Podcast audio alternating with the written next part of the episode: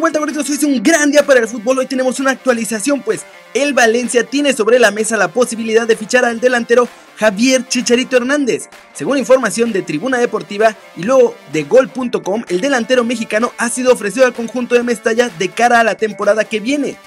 El conjunto valencianista quiere reforzar esta posición ya que ha decidido no ejercer la opción de compra que tiene en su favor sobre Luciano Vieto. Además, si se produjera alguna otra salida en la delantera, buscaría dos futbolistas de ataque, entre ellos Chicharito.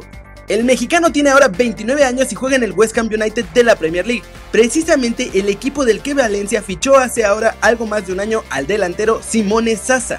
Hernández quiere abandonar el fútbol británico y regresar a la Liga Española donde estuvo una temporada jugando en el Real Madrid cedido por el Manchester United. Según información de Gol.com, el conjunto de Mestalla no ha descartado la incorporación. El interés del Valencia en este futbolista no es nuevo. De hecho, ya lo quiso fichar cuando militaba en el Guadalajara de México y también cuando estaba en Manchester United.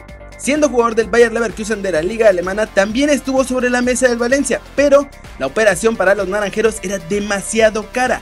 De hecho, el West Ham pagó el verano pasado cerca de 18 millones de euros por él. ¿A ustedes les gustaría ver a Chicharito en Valencia?